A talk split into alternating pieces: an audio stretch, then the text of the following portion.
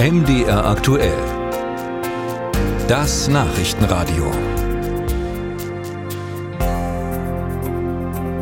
Mehr als 30 Jahre liegt die deutsche Wiedervereinigung inzwischen zurück und die Gehaltsunterschiede zwischen Ost und West sind immer noch gewaltig. Arbeitnehmer in den neuen Bundesländern verdienen im Monat durchschnittlich 600 Euro weniger als im Westen Deutschlands. Was aber muss passieren, damit sich diese Lücke schließt oder zumindest kleiner wird? Marius Rudolph ist dieser Frage für uns nachgegangen. Gleicher Lohn für gleiche Arbeit. Klingt einfach, ist es aber ganz offenbar nicht, denn noch immer liegt das Lohngefälle zwischen Ost und West im Schnitt bei etwa 20 Prozent. Das zeigt eine aktuelle Antwort der Bundesregierung auf eine Anfrage der Linksfraktion im Bundestag.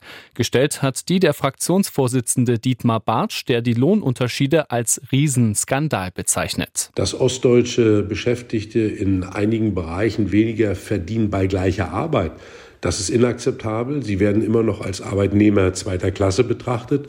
Und das muss sich ändern aus meiner Sicht. Bartsch fordert deshalb Kanzler Olaf Scholz auf, einen Ostgipfel einzuberufen, bei dem die Politik zusammen mit Unternehmen einen klaren Zeitplan erarbeitet, bis wann die Lohnlücke geschlossen sein soll.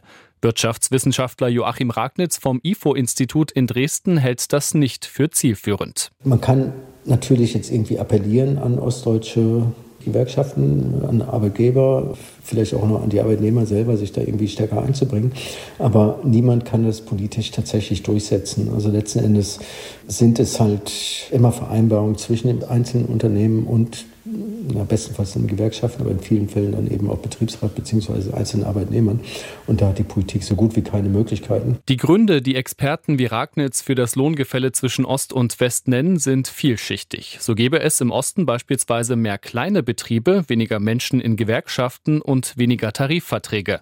Außerdem seien die meisten gut bezahlten Posten in den alten Bundesländern, so zum Beispiel in der Automobilindustrie, wo die Beschäftigten im Osten 42 Prozent weniger verdienen als im Westen. Bei Automobilindustrie ist es ziemlich klar, dass halt wir hier eben nur die ähm, ja, faktisch die Fließbandarbeit haben und im Westen dann eben die Designabteilung auch sitzen. Trotz der strukturellen Nachteile erwartet Ragnitz, dass sich die Lohnlücke in den kommenden Jahren weiter schließen wird. Etwas pessimistischer ist der Ökonom Steffen Müller von der Uni Magdeburg. Beide sehen aber den Fachkräftemangel als Chance. Da geht es darum, dass wir ja im Osten ein massives Problem erstmal beim demografischen Wandel bekommen, also ein massives Problem beim Fachkräftemangel, das aber auch für die Löhne positive Effekte hat. Also eine schrumpfende Bevölkerung bedeutet eben, dass die Arbeitgeber um knapp werdende Arbeitskräfte konkurrieren. Das treibt die Löhne nach oben und das schließt die Lohnlücke zum Teil. Aber eben nicht vollständig. Ragnitz spricht sich deshalb für eine stärkere Wirtschaftsförderung im Osten aus, Müller für neue Ideen. Eine grundlegende Einsicht ist, dass eine Region, die aufholt, in erster Linie in neuen Märkten aufholen kann, also bei neuen Produkten, neuen Technologien,